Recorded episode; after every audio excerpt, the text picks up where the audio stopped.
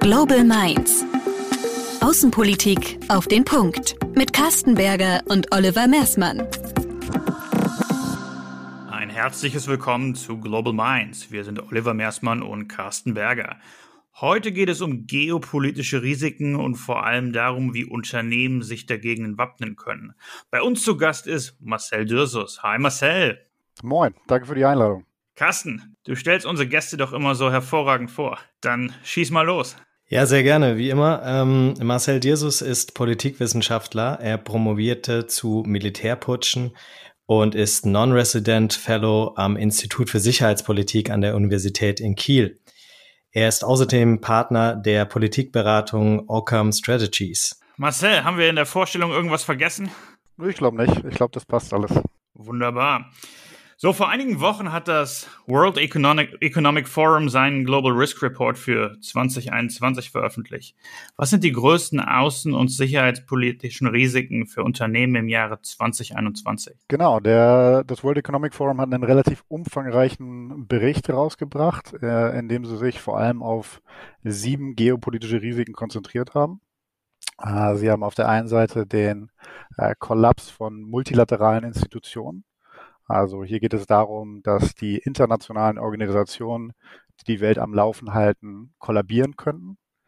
Äh, sie haben die äh, Fracture of Interstate Relations, also die äh, Zuspitzung der Konflikte zwischen Staaten, zum Beispiel wenn es um technologische Rivalität geht, angegeben. Sie haben die Geopolitisierung von strategischen Ressourcen, äh, dabei geht es dem World Economic Forum um die äh, Konzentration oder die Ausnutzung von Mobilitätsrestriktionen äh, durch Staaten, wenn es um kritische Ressourcen geht.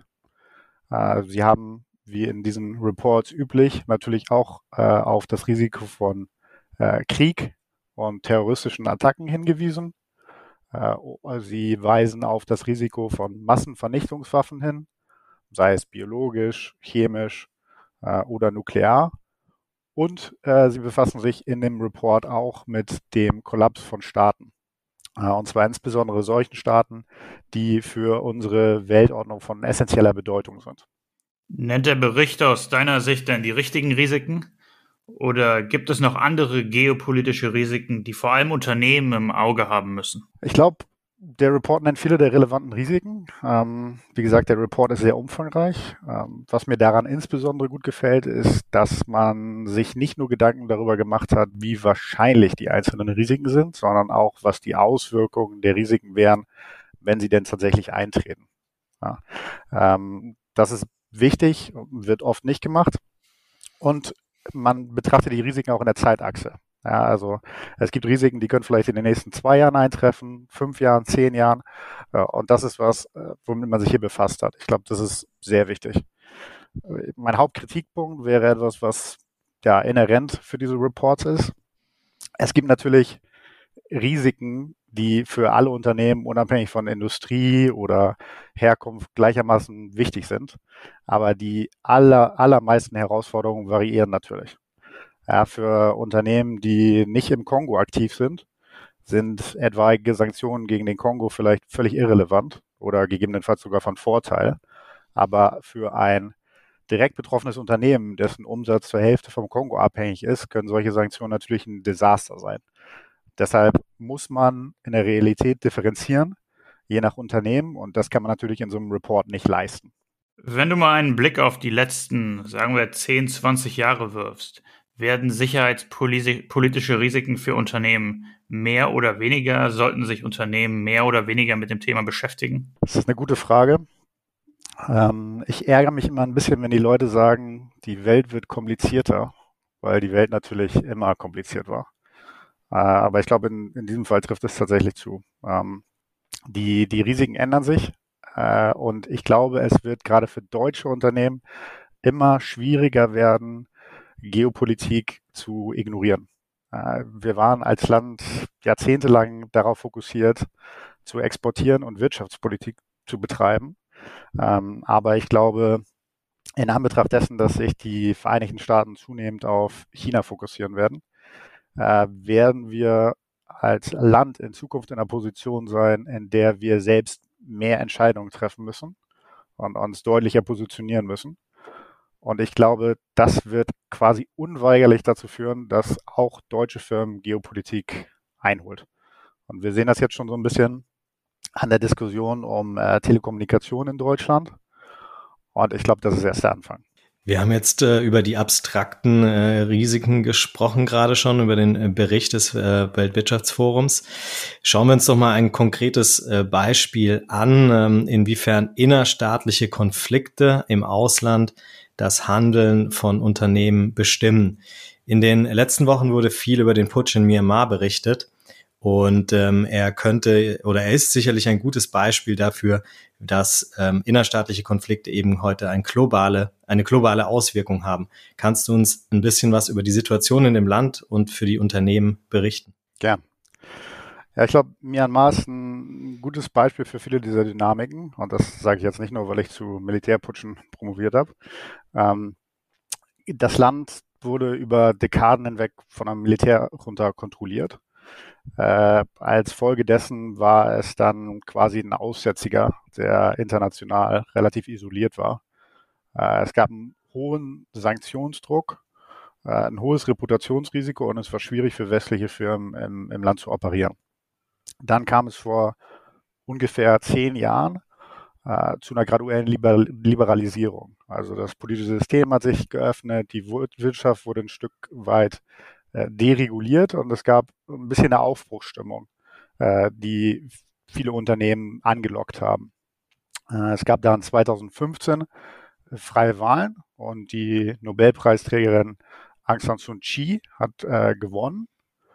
Äh, und das war so ein bisschen der Höhepunkt. Allerdings war es auch damals noch so, dass das Militär viel Kontrolle beibehalten hat. Also eine wirkliche Demokratie, genau nach unseren Vorstellungen hat es in Myanmar auch nach 2015 nicht gegeben. Aber es war ein sehr hoffnungsvoller Moment, äh, der das Land auch für äh, ausländische Firmen sehr attraktiv gemacht hat. Äh, dann kam es einige wenige Jahre später zu äh, ethnischen Säuberungen gegenüber äh, der muslimischen Minderheit. Äh, Hunderttausende sind geflohen ins benachbarte Bangladesch. Das heißt, selbst vor dem Putsch ähm, war die Situation schon deutlich komplizierter, als es vorher war. Und dann hatten wir äh, letzten Monat den Putsch. Aung San Suu Kyi, also die letzte Regierungschefin, wurde festgesetzt. Äh, bei der ersten Anklage ging es um die Einfuhr, um die illegale Einfuhr von Walkie-Talkies. Äh, das heißt, deshalb wurde sie offiziell festgesetzt. Äh, seitdem gab es noch neue Anklagen und neue Vorwürfe äh, ihr gegenüber vom, vom neuen Regime. Und es gab natürlich seitens des Militärs, was jetzt in der Kontrolle ist, äh, absolut unverhältnismäßige Gewalt gegen friedliche Demonstranten. Wir wissen noch nicht ganz genau, wie viele Tote es gab, ähm, aber wir reden hier wirklich von Sicherheitskräften, die auf äh, Menschenmengen geschossen haben. Wie sieht denn die Lage jetzt ähm, nicht nur für die Demonstranten vor Ort aus? Das hast du bereits gerade gesagt. Es ist eine unübersichtliche Situation. Aber wie sieht denn die Lage für Unternehmen aus? Findet noch Handel statt? Ähm, sind Unternehmen aus dem Ausland, die dort investiert haben, ähm, bereits abgeschnitten von ihren, äh, von ihren Investitionen und von ihren Produktions- und Lieferketten? Oder was bedeutet das für Unternehmen aus dem Ausland momentan und was ist zu erwarten? Ja, die Lage ist momentan ziemlich unübersichtlich. Ähm, ich ich glaube, um die Frage zu beantworten, muss man sich erstmal überlegen, warum Myanmar überhaupt als Markt interessant war. Ähm, insbesondere in Anbetracht dessen, dass das politische Risiko anhaltend hoch war. Äh, wir reden von einem Land mit über 50 Millionen Einwohnern. Äh, Myanmar hat ein hohes Wachstumspotenzial, viele natürliche Ressourcen und es liegt natürlich in einer äh, dynamischen Nachbarschaft. Ja. Dann gab es eben diese Liberalisierung, den reduzierten Sanktionsdruck und die Reputationskosten sind gefallen, äh, als sich das Land geöffnet hat. Das heißt, vor ein paar Jahren war die Kalkulation der Unternehmen quasi, okay, wir haben zwar immer noch ein anhaltend hohes äh, politisches Risiko, aber wir haben ein Risiko, was absehbar ist, was manageable ist und wir haben natürlich eine potenziell gute Rendite, die uns ins Land lockt. Und ich glaube, was jetzt noch zu retten ist oder nicht, kommt stark darauf an, wer was genau investiert hat und wie sich das Regime jetzt verhält. Ähm, es ist ja nämlich nicht nur der Putsch. Also das Land ist ohnehin in einer schwierigen wirtschaftlichen Situation, nicht zuletzt natürlich auch dank Corona. Ähm, und der Putsch äh, wurde, wie gerade angesprochen, eben, also auf, auf den Putsch folgend, äh, gab es dann eben diese ja, Gewalt des Militärs gegen die eigenen Leute. Und dieser Konflikt zwischen Militär und den Oppositionellen, der geht ja nicht weg. Ja, also dieser, dieser Konflikt, der kann über, über Jahre andauern. Das heißt, als Unternehmen, was dort äh, sozusagen investiert hat, ist es nicht nur so, dass man irgendwie den, den Sturm äh, sozusagen jetzt durchstehen muss, sondern wenn man da bleibt, muss man sich darauf einstellen, dass es über Jahre hinweg schwierig wird. Die ersten westlichen Länder haben Sanktionen angekündigt und das Reputationsrisiko wird natürlich mit jedem erschossenen Demonstranten höher. Und ich glaube, was an Reputationsrisiko oft unterschätzt wird, ist, dass es natürlich auch sehr facettenreich ist. Ja, also es geht ja nicht nur darum, dass man vielleicht Kunden verliert, sondern äh, so, im, im, Wettbewerb um die klügsten Köpfe ist es natürlich auch wichtig und auch zunehmend wichtig, äh, dass man äh, sich politisch verantwortungsvoll verhält. Ähm, nichtsdestotrotz würde ich sagen, ist es so, dass einige Unternehmen damit größere Probleme haben als andere mit diesem Risiko. Also eine Mining-Firma, die an andere Firmen verkauft, kann wahrscheinlich besser mit diesem Risiko leben als ein Textilhersteller, der direkt an Endkunden vertreibt. Deshalb muss man durchaus differenzieren und dementsprechend reagieren.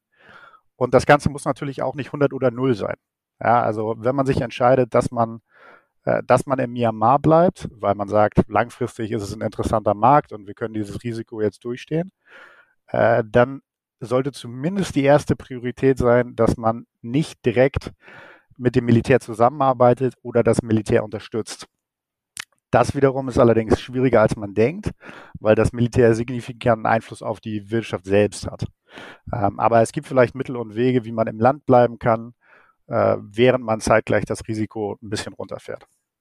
Vielleicht eine letzte Frage zum Thema Myanmar konkret.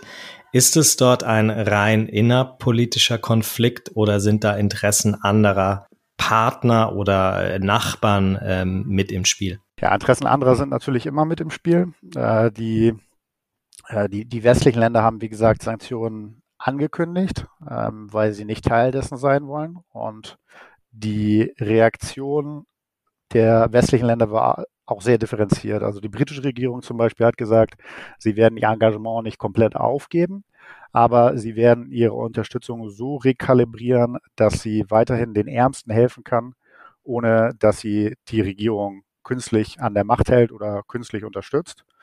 Aber natürlich schauen auch die nicht westlichen Länder auf Myanmar und eine Verschlechterung des Verhältnisses zwischen den westlichen Ländern und der neuen Führung in Myanmar kann natürlich auch eine Möglichkeit für andere Länder sein. Äh, die, äh, ich weiß nicht, ob ihr es gesehen habt, aber äh, eine, ein chinesisches, eine chinesische Zeitung hat den Putsch als ein Cabinet Reshuffle beschrieben. Ja. Also es ist nicht so, dass die, dass die Reaktionen aus dem Ausland uniform sind, sondern es gibt da durchaus Unterschiede und das eine Leid ist das anderen Freud. Können Unternehmen sich eigentlich grundsätzlich gegen solche geopolitischen Konflikte wappnen? Und wenn ja, wie? Gib doch mal ein, ein paar Stichworte. Ja, ich habe gestern zuletzt äh, mit jemandem in Myanmar äh, telefoniert und ihm eine ähnliche Frage gestellt äh, mit Bezug auf Myanmar. Und äh, er hat mich nochmal darauf hingewiesen, dass die Dinge im Nachhinein natürlich immer offensichtlich erscheinen. Und wir haben es eigentlich alle geahnt, aber das entspricht natürlich nicht der Realität. Ja, es, es wird immer Dinge geben, die niemand auf dem Schirm hat. Und selbst die Leute, die die Risiken antizipieren, liegen oft falsch, wenn es um den tatsächlichen Impact geht. Aber man kann sich vorbereiten. Und ich glaube, was dabei wichtig ist, ist, dass man zwischen den jeweiligen Risiken unterscheidet. Äh, also geht es um Compliance, äh, geht es um Reputation, geht es um Lieferketten, die vielleicht wirklich physisch durch einen Konflikt unterbrochen werden und, und so weiter und so fort. Äh, ich glaube, das Wichtigste ist, dass man sich das Ganze unternehmensspezifisch anguckt und dass man ähm, sozusagen nicht den letzten Trends hinterherläuft. Also ich glaube, Menschen haben die Tendenz dazu, sich auf Themen zu fokussieren, die äh, gerade im Vordergrund stehen oder die, die vor kurzem äh, im Rampenlicht waren. Also derzeit ist es die Pandemie und wir überlegen uns alle, was passiert während der nächsten Pandemie. Davor haben wir alle über Cyberbedrohungen nachgedacht und was das für Unternehmen heißt und davor vielleicht Terrorismus.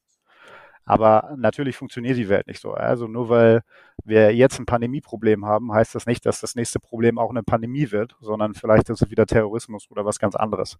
Und ich glaube, man muss sich dieser menschlichen Schwäche bewusst sein, um wirklich effektiv planen zu können. Das heißt, äh, Forecasting ist ein ganz, ganz wichtiges Tool.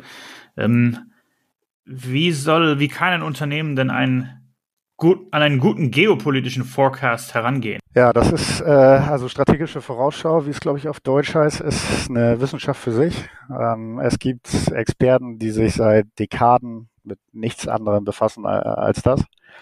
Ähm, ich glaube trotzdem, dass nicht jedes Unternehmen eine Horde von Politikwissenschaftlern braucht, um, um, um Forecast zu machen und um Foresight zu machen. Es gibt viele gute Tools, äh, mit denen man das auf der niedrigsten Ebene selbst machen kann.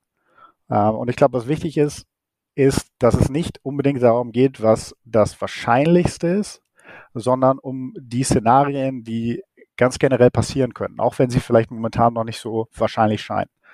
Und die Pandemie ist im Prinzip ein großartiges Beispiel dafür. Wenn wir uns vor zwei Jahren gefragt hätten, was sind die Szenarien, ja, was sehen wir sozusagen am Horizont als Risiken äh, für, für unsere Firma, dann hätten wahrscheinlich die wenigsten Leute gesagt, okay, nächstes Jahr oder übernächstes Jahr ist eine Pandemie ein wahrscheinliches Szenario. Nichtsdestoweniger ist es so, dass die Pandemie natürlich einen riesigen Einfluss auf uns alle hat. Ich glaube, was dann, wie gesagt, wichtig ist, ist, dass man sich nicht nur diese Szenarien erarbeitet, sondern dass man sich auch überlegt, was der Impact der einzelnen Szenarien sein könnte, falls sie dann eintreffen. Und man kann das Ganze mit qualitativen Methoden machen. Was in letzter Zeit aber immer mehr in Mode kommt, sind quantitative Methoden. Also es gibt Massen, wirklich Massen an relevanten Daten, die von äh, Experten dazu genutzt werden, um politisches Risiko abzubilden und um politisches Risiko in der Zukunft zu bewerten. Also klassische Beispiele sind Kriege, Bürgerkriege und Terroranschläge beispielsweise. Und diese Tools äh, werden immer besser. Wenn man, die, die sozusagen die, die Downside daran ist allerdings, wenn man jetzt nicht gerade ein riesiges Unternehmen ist, äh, lohnt es sich wahrscheinlich nicht, das selber zu machen, sondern man muss es von außen einkaufen. Und diese quantitativen Indikatoren werden zwar besser, aber sie sind immer noch eher Trends, also sozusagen eher, äh, bilden eher Trends ab und können einem sozusagen eher zeigen, was man vielleicht irgendwie vergessen hat, äh, als eine wirklich super gute Vorhersage. Ähm, äh, die Geister scheiden sich daran, aber ich glaube, länderspezifische Expertise wird immer wichtig bleiben. Die relevanten Sprachen, man muss die Menschen vor Ort kennen, man muss die Kultur verstehen und, und die Interessenlage. Äh, aber diese quantitativen Tools können definitiv interessant sein. Und äh, zuletzt ist es natürlich so, man, man muss es halt auch wollen. Ja, also es nützt nichts, wenn man äh, 97 PowerPoint äh, in der Schublade hat und keiner guckt drauf, sondern man muss es dann auch wirklich einpreisen. Entspricht der eingangs äh, von dir vorgestellte äh, Bericht des World Economic Forums diesen Standards oder ist es mehr ein politisches äh, Werk, zumindest wenn man sich so die Hauptrisiken anschaut, entsprechen die ja doch sehr dem Zeitgeist? Also ich glaube, diese, diese großen Reports, die haben einen Zweck, weil sie ähm, Leute auf Risiken hinweisen, die sie vielleicht einfach nicht berücksichtigt haben. Und viele von den Risiken sind, wie gesagt, für, für Firmen ganz generell relevant. Aber natürlich sind diese großen Reports auch ein Marketing-Tool.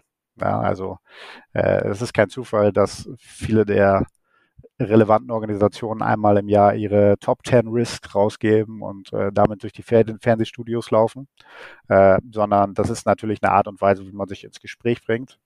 Und das ist ja, ist ja auch nichts Verwerfliches dran, aber ähm, wie gesagt, ich glaube, am besten ist es so, dass Firmen sich individuell Gedanken darüber machen, was die spezifischen Risiken für ihr Geschäft sein können. Ich würde gerne nochmal zu den quantitativen Tools zurückkommen, und zwar den quantitativen Tools, von denen du gesprochen hast, dass sie dazu helfen und beitragen können, geopolitische Szenarien vorauszusagen. Auf was für Daten basieren diese Tools und, und wie werden diese Daten gesammelt? Es kommt drauf an. Ähm, ich kann ja mal das Beispiel äh, Militärputsche äh, nehmen, weil ich es äh, gut kenne. Ähm, Politikwissenschaftler haben, Politikwissenschaftler und Ökonomen, sollte ich sagen, ich will die Kollegen da jetzt nicht äh, ignorieren, äh, haben über ja, Dekaden hinweg äh, Daten gesammelt zu aller möglichen Dinge. Ja, also es gibt einen Datensatz zu, äh, zu Militärputschen, der zurückgeht bis, ich glaube, 1940 in allen Ländern der Welt. Ähm, es gibt Datensätze dazu, ähm, wie Menschenrechte in jeweiligen Ländern äh, verletzt worden sind oder eben auch nicht über Dekaden hinweg. Es gibt Datensätze zu Protesten, es gibt Datensätze zu Terroranschlägen, es gibt Datensätze zu äh, wirtschaftlichen Indikatoren für alle Länder der Welt. Und diese ganzen Datensätze äh, wurden mit sehr also sehr viele Leute haben sich sehr viel Gedanken darüber gemacht, wie man diese Daten sammelt und wie man solche komplizierten Phänomene quantifizieren kann. Und auf Basis dieser Daten haben sich dann Politikwissenschaftler angeschaut, äh, was der Stand vor Ort war, wenn Militär oder wenn jemand versucht hat, einen Militärputsch durchzuführen, beispielsweise. Und dann wenn man dann einmal die Indikatoren gefunden hat, die vielleicht relevant sind, äh, dann versucht man, diese Indikatoren zu benutzen, um in der Gegenwart das Risiko für einen Militärputsch in einem jeweiligen Monat in einem jeweiligen Land vorherzusagen. Und die nächste Stufe, die wir jetzt erreicht haben, ist, äh, dass Experten zunehmend auch künstliche Intelligenz benutzen, um in diesen Massen an Daten äh, relevante Variablen zu finden, äh, die wir durch Theorie bisher nicht ableiten konnten. Und mit Hilfe dieser Modelle ist es möglich, äh, das Putschrisiko in Ländern einigermaßen akkurat vorherzusagen. Aber das Ganze hat eine entscheidende Schwäche. Wir sind relativ gut darin, die Länder zu finden, in denen äh, Putsche passieren aber wir haben sehr viele False Positives. Also wir haben sozusagen in den Vorhersagen haben wir relativ viele Länder, bei denen wir sagen, hey, diesen Monat ist das Risiko im Chat relativ hoch, aber im Chat passiert dann kein Putsch. Und das liegt natürlich daran, dass Militärputsche relativ selten sind und sind seit dem Kalten Krieg auch nochmal seltener geworden. Und je seltener etwas ist, desto schwieriger ist es, das hervor, hervorzusagen. Ja? Und was es sozusagen nochmal kompliziert macht, ist, wenn man versucht, etwas vorherzusagen, was schwerer zu definieren ist. Ja, also ein Putsch passiert entweder oder er passiert nicht. Es gibt entweder einen Putschversuch oder es gibt keinen Putschversuch und man, der Putschversuch ist entweder erfolgreich in Anführungsstrichen oder eben nicht. Und sowas ist einfacher vorherzusagen als vielleicht amerikanische Sanktionen gegen Land X. Ja, deshalb, was ich zu diesem ganzen Themenkomplex sagen würde, ist, es ist interessant. Es ist sicherlich auch interessant für Unternehmen. Äh, und wir werden besser darin. Aber es ist auch nicht, also es, löst, es wird nicht alle Probleme lösen. Nochmal zur Unternehmenssicht zurückzukommen. Was bedeutet eigentlich Resilienz in dem Zusammenhang von geopolitischen Risiken für Unternehmen und wie können Unternehmen resilienter gegenüber geopolitischen Ereignissen werden? Im Idealfall geht es bei der Resilienz von einem Unternehmen darum, wie man damit umgeht, wenn ein Szenario eintritt, was man vorher schon abgebildet hat. Ja, also wenn wir jetzt zum Beispiel den Fall Myanmar nochmal nehmen und ich leite ein Unternehmen, was 2015 in Myanmar investiert hat, dann habe ich wahrscheinlich, ob das, ob das jetzt so genannt wurde oder nicht, äh, habe ich mir wahrscheinlich gedacht, dass ein weiterer Putsch ein plausibles Szenario ist. Also vielleicht habe ich nicht gedacht, dass das das wahrscheinlichste Szenario ist, aber ich habe mir wahrscheinlich Gedanken darüber gemacht, dass es passieren könnte und wie ich darauf reagieren könnte, wenn es denn passiert. Und für mich geht es bei Resilienz im Prinzip darum, äh, dass man damit klarkommt, wenn diese Risiken eintreten. Die, die komplizierte Frage, glaube ich, wenn man ein Unternehmen leitet, ist, inwiefern äh, wie wägt man sozusagen Sicherheit mit Rendite ab? Weil wenn man jetzt natürlich nur auf die Politikwissenschaftler hört, äh, die einem immer nur was von irgendwelchen Risiken erzählen, äh, dann kann es natürlich auch sein, dass man tolle Chancen verpasst. Das heißt, ich glaube, es geht darum, dass man im Prinzip so resilient ist und mit so vielen Szenarien umgehen könnte, weil man sich vorher darüber Gedanken gemacht hat, dass man diese Chancen wahrnehmen kann, ohne dass man zu viel riskiert. Und ich glaube, dabei hilft eine, eine akkurate Einschätzung der politischen Risiken enorm. Politische und geopolitische Risiken führen ja auch oder können auch zu Problemen mit Lieferketten führen. Führen geopolitische Risiken zu mehr Regionalisierung? Ist das ein realistisches Szenario, wenn man sich das gegenwärtige Umfeld anguckt? Also Lieferketten sind ja ein riesiges Thema seit Beginn der Pandemie. Ich glaube, auch hier gibt es wieder die Abwägung zwischen Sicherheit und Wirtschaftlichkeit.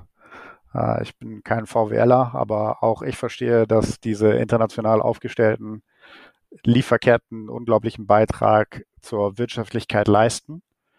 Und wir müssen uns fragen, ob wir willens sind, für mehr Sicherheit, weniger Wirtschaftlichkeit zu akzeptieren. Und ich glaube zumindest bei kritischen Gütern, zum Beispiel äh, Medizin, äh, Medizinbereich, wird es eine gewisse Regionalisierung geben. Wie weit das geht, weiß ich nicht einzuschätzen. Und ich glaube, Menschen haben ein sehr kurzes Gedächtnis. Also ich glaube, wenn wir durch diese Pandemie irgendwie kommen und äh, die Lieferketten scheinen ja derzeit wieder zu fun funktionieren, äh, dann kann es sehr gut sein, dass die diese ganze Diskussion zur Regionalisierung äh, nicht wirklich zu großen Veränderungen führt. Vielen Dank äh, für deine Informationen und Insights, wie man so schön sagt, über äh, Global Risks und ähm, am Beispiel von Myanmar vor allem. Wir haben uns als Abschluss die Kategorie der Halbsätze überlegt. Ich würde dir jetzt einfach einen Halbsatz geben und du kannst den kürzer oder länger, ganz wie es dir be beliebt, ähm, vervollständigen, wenn du magst. Als außenpolitischer Vordenker rate ich Unternehmen, sich mit geopolitischen Risiken auseinanderzusetzen, weil es, man kann nur eine bestimmte Zeit lang davor weglaufen. Irgendwann holt es einen ein und deshalb sollte man sich möglichst schnell damit befassen. Vielen Dank für dieses Schlusswort. Es hat uns ganz viel Spaß gemacht mit dir und ähm, wir bedanken uns herzlich und hoffentlich mal bis bald wieder. Danke. Natürlich bedanken wir uns auch bei euch, liebe Zuhörerinnen und Zuhörer. Vielen Dank, dass ihr dabei wart und bis zum nächsten Mal. Servus und bis bald.